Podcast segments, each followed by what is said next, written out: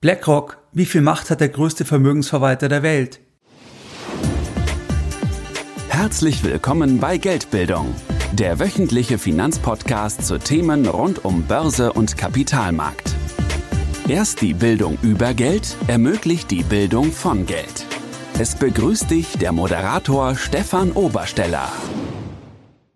Herzlich willkommen bei Geldbildung, schön, dass du dabei bist. Jeden Sonntag da erhalten weit über 10.000 clevere Privatanleger meinen sonntäglichen Geldbildung Newsletter und das Ganze schon seit vielen Jahren, seit 2014. Das heißt, Geldbildung befindet sich mittlerweile bereits im neunten Jahr. Bei diesem sonntäglichen Format, da besprechen wir ganz unterschiedliche Themen. Das heißt, es kann sein, dass wir gemeinsam antizyklische Investmentchancen besprechen, wenn ich hier bestimmte Themen sehe, oder wir schauen uns an, was machen Großanleger, oder wir besprechen, was gibt's für wichtige makroökonomische Entwicklungen. Und wenn du jetzt sagst, ja, der Podcast gefällt dir, du möchtest noch mehr Unterstützung von Geldbildung und du bist am Sonntag noch nicht dabei, dann kannst du dich uns gerne anschließen und es geht ganz einfach und zwar indem du auf geldbildung.de gehst und dich dann direkt auf der Startseite mit deiner E-Mail-Adresse für das sonntägliche Format von Geldbildung einträgst. In der heutigen Podcast-Folge, da möchte ich mit dir über ein sehr interessantes Thema sprechen und zwar sprechen wir heute über BlackRock und wir besprechen, wie viel Macht hat eigentlich der größte Vermögensverwalter der Welt. BlackRock besitzt die Welt oder BlackRock kontrolliert die Welt. Das sind Aussagen, die kann man immer wieder im Internet lesen oder auch, dass zum Beispiel dieselben Personen, die kontrollieren die größten Firmen. Was ist von solchen Aussagen zu halten? Da besprechen wir heute eben, welche Macht BlackRock tatsächlich hat.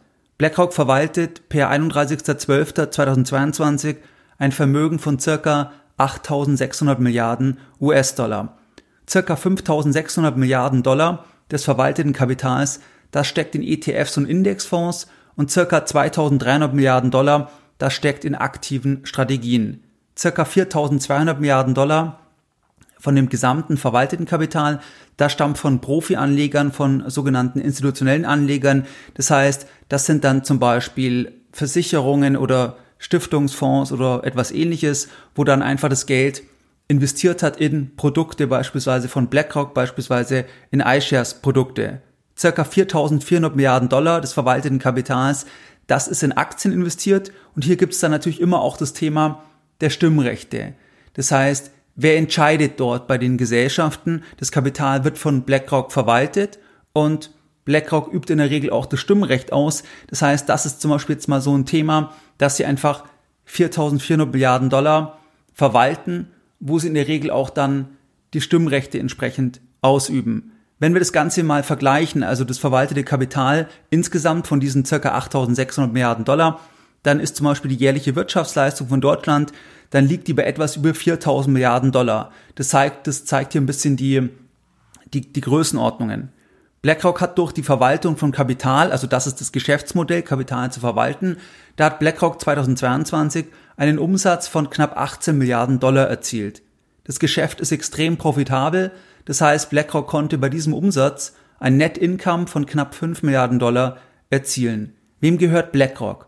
BlackRock ist 1999 an die Börse gegangen und grundsätzlich kann sich durch den Börsengang ja jetzt jeder an der Gesellschaft beteiligen. Die Firma hat aktuell eine Börsenbewertung von circa 114 Milliarden Dollar. Das heißt, das Geschäftsmodell von BlackRock ist das Verwalten von Kapital. Dort verschiedene Lösungen für die Kunden anzubieten, zum Beispiel für Versicherungen oder auch für Privatanleger. Das heißt in Form von aktiven Strategien und in Form von passiven Strategien. Das heißt in Form von ETFs und in Form von Indexfonds. Und das ist auch der größte Teil. Und insgesamt sagt die Börse also aktuell, dass die Firma circa 114 Milliarden Dollar wert ist und sie kann eben hier einen Umsatz im zweistelligen Milliardenbereich dann verdienen mit dem Kapital, was BlackRock verwaltet.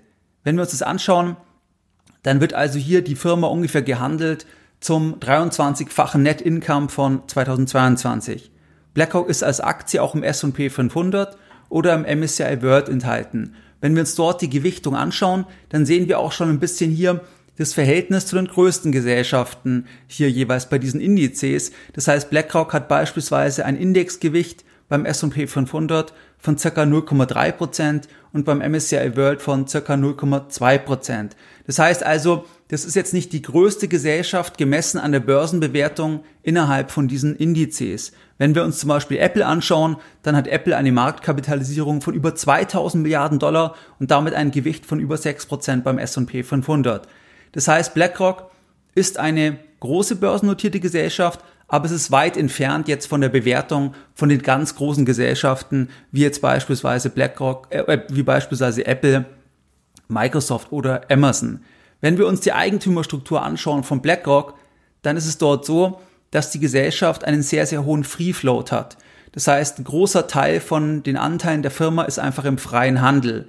Es gibt natürlich auch einige Investoren, die größere Pakete halten. Und zwar ist der größte Eigentümer an BlackRock, das ist Vanguard, und zwar mit einem Anteil von etwas über 8%. Dann kommt State Street mit etwas über 4% und dann kommt Temasek mit etwas über 3%.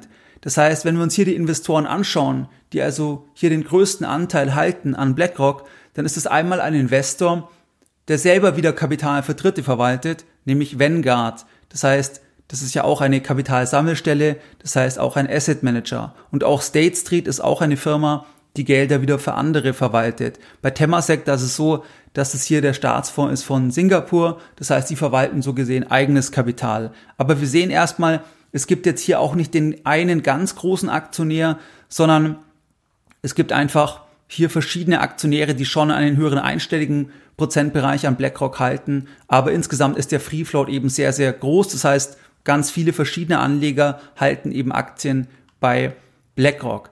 Wenn wir uns den Gründer anschauen und den CEO weiterhin von BlackRock, das ist Larry Fink, das ist so, dass der jetzt mittlerweile noch circa 0,3 Prozent hält. Das heißt, der, Grund, der Gründer hat jetzt nicht mehr einen ganz großen Anteil an der Gesellschaft.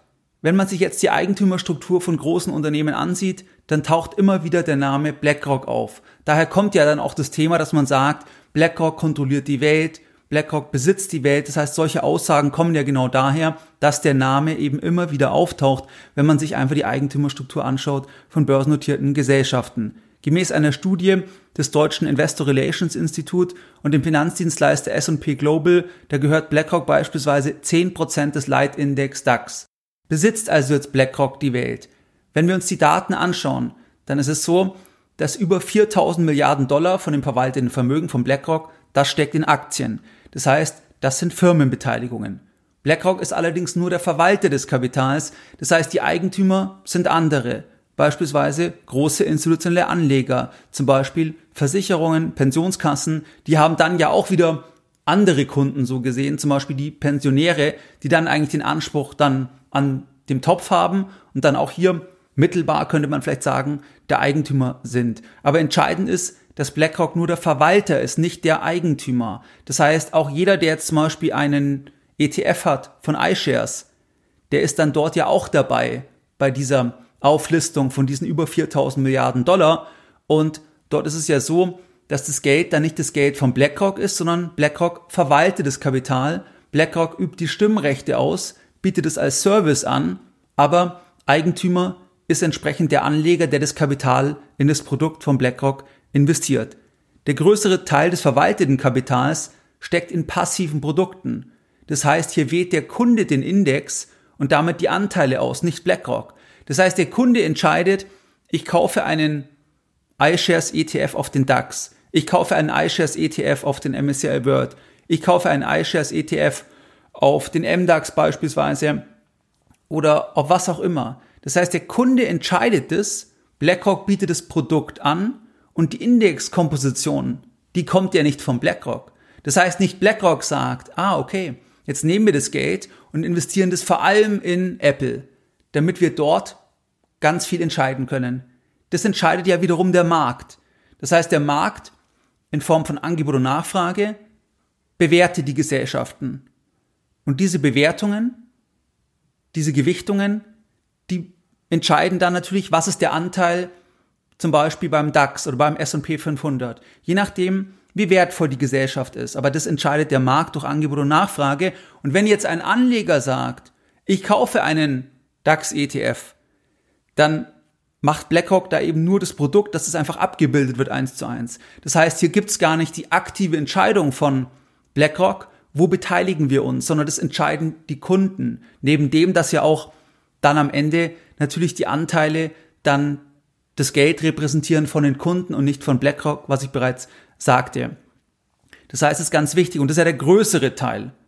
BlackRock kann natürlich über die Beteiligung die Stimmrechte ausüben. Das heißt, das ist ganz klar und darüber hat natürlich die Gesellschaft auch einen großen Einfluss auf viele börsennotierte Firmen, weil zum Beispiel beim DAX einfach BlackRock 10% hält. Und natürlich, wenn jetzt hier BlackRock 10% hält im Schnitt über den DAX gesehen, dann ist natürlich der Draht zu den CEOs der jeweiligen Gesellschaft ein anderer im Vergleich zu jemand, der fünf BMW-Aktien hält. Das ist natürlich ganz klar. Das heißt, die Macht ergibt sich durch die Stimmrechte. Das ist unbestritten. Aber der Eigentümer, das ist jeweils der Kunde.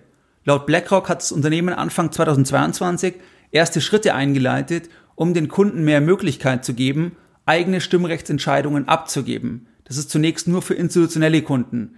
Das heißt, dieses Thema, dass der Erfolg von BlackRock, Erfolg im Sinne der Assets under Management, dass das dazu geführt hat, dass eben BlackRock sehr viele Stimmrechte kontrolliert, das wird ja sehr, sehr lange schon sehr kontrovers diskutiert. Und hier sieht man auch, das schreibt hier auch dann Larry Fink in seinem jährlichen Brief, dass hier die Kunden einfach heute ein anderes Bewusstsein haben. Das heißt, dass zum Beispiel auch andere institutionelle Anleger, dass die stärker unter Druck sind, wenn sie jetzt hier BlackRock-Produkte verwenden, dass sie stärker unter Druck sind, dass sie dort auch die Stimmrechte ausüben, dass sie Einfluss nehmen. Das heißt, hier hat sich auch ein bisschen einfach der Zeitgeist verändert. Und dort wollen sie auch hin. Das heißt, der CEO und Gründer von BlackRock, der schreibt jedes Jahr einen Brief an die CEOs der Gesellschaften und dort möchte ich einen Satz zitieren, da schreibt er folgendes Zitat anfangen, We are committed to a future where every investor, even individual investors, can have the option to participate in the proxy voting process if they choose. Zitat Ende. Das heißt, die Tendenz, dass sie sich jetzt 22 geöffnet haben, dass auch hier dann die institutionellen Anleger, die hier iShares Produkte beispielsweise haben, dass sie dann auch mehr entscheiden können, dass man hier Optionen anbietet, dass das in diese Richtung auch gehen wird, einfach auch wahrscheinlich, weil es halt mehr der Zeitgeist ist und natürlich auch einfach im Sinne jetzt von der ganzen öffentlichen Diskussion. Die zwei größten Gesellschafter von BlackRock, das sind selbst Kapitalverwalter für Dritte. Das heißt, State Street Vanguard, das sind die zwei größten Anteilseigner an BlackRock. Das heißt, auch dort gibt's ja wieder Kunden dann. Also jemand, der zum Beispiel ein Vanguard-Produkt hat, wo BlackRock als Aktie enthalten ist, beispielsweise MSCI World S&P 500, dort ein Vanguard ETF, dann taucht es dort auf. Das heißt, das ist auch wiederum nicht dann das Geld direkt von, von Vanguard, sondern eben von den Kunden. Es gibt aber auch nicht, wie gesagt, diesen großen einzelnen Aktionär, der jetzt hier im Hintergrund die Fäden ziehen kann bei BlackRock, sondern im Gegenteil, der Streubesitz, der sogenannte Free Float, der ist extrem hoch bei BlackRock.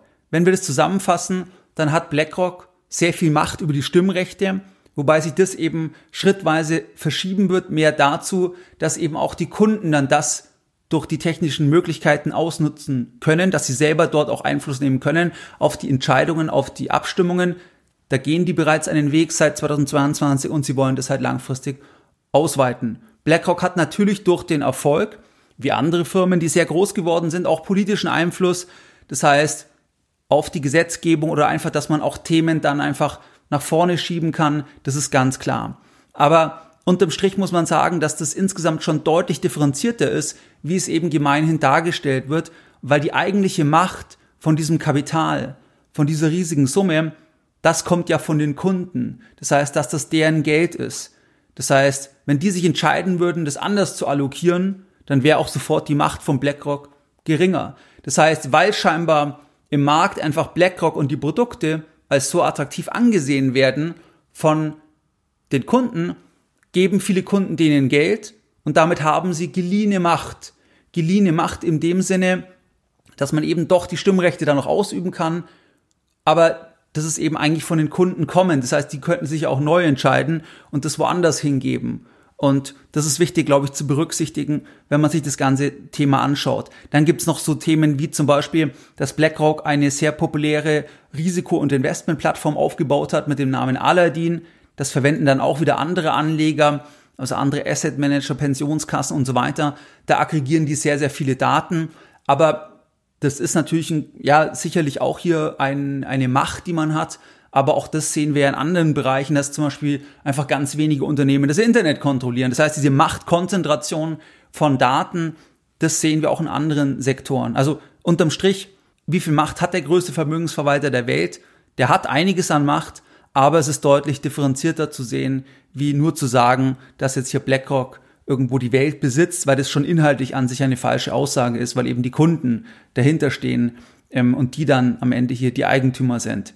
Was waren jetzt die Lessons learned in der heutigen Podcast-Folge? In der heutigen Podcast-Folge, da haben wir uns über BlackRock unterhalten. BlackRock hat ein verwaltetes Vermögen von ca. 8.600 Milliarden Dollar per Ende letzten Jahres, per Ende 2022. Es ist dort so, dass circa die Hälfte etwas über 4000 Milliarden. Das ist Kapital, was in Aktien investiert ist. Und hier gibt es natürlich auch das Thema der Stimmrechte. Das Geschäft von BlackRock ist sehr profitabel. Sie können hier wirklich mit, äh, mit einem Umsatz von 18 Milliarden ungefähr, können sie ein Net-Income von knapp 5 Milliarden Dollar erzielen. Das waren die Daten vom letzten Jahr. BlackRock ist selbst an der Börse. Jeder kann dort Aktien kaufen. BlackRock hat einen sehr hohen Free Float. Es gibt nicht den einen ganz großen Aktionär bei BlackRock, der größte einzelne Aktionär ist auch wieder eine Kapitalsammelstelle, das ist Vanguard, die auch wieder die Gelder von anderen verwalten, die dann eigentlich die Eigentümer sind. Dann State Street und dann noch hier der Staatsfonds von Singapur, das ist dann an Position 3. Der Gründer und CEO, der hält noch unter 0,5 Prozent an BlackRock. Und unterm Strich muss man halt sagen, dass es eben schon differenzierter ist. Es gibt hier auch den Weg in die Richtung, dass eben am Ende mehr die Kunden auch Macht haben, indem sie dann Stimmrechte ausüben können. Hier gehen sie bereits erste Schritte. Das wird wahrscheinlich immer mehr werden, zumindest laut, Angabe, zumindest laut Angabe von dem BlackRock CEO. Und das waren jetzt vielleicht so ein bisschen heute die Themen und wie du es gewohnt bist, da möchte ich auch die heutige Podcast-Folge wieder mit einem Zitat beenden und heute ein Zitat von Geldbildung. Geldbildung schadet nur dem, der keine Geldbildung hat. Mehr Informationen zu Themen rund um Börse und Kapitalmarkt findest du unter www.geldbildung.de. Und immer daran denken, Bildung hat die beste Rendite.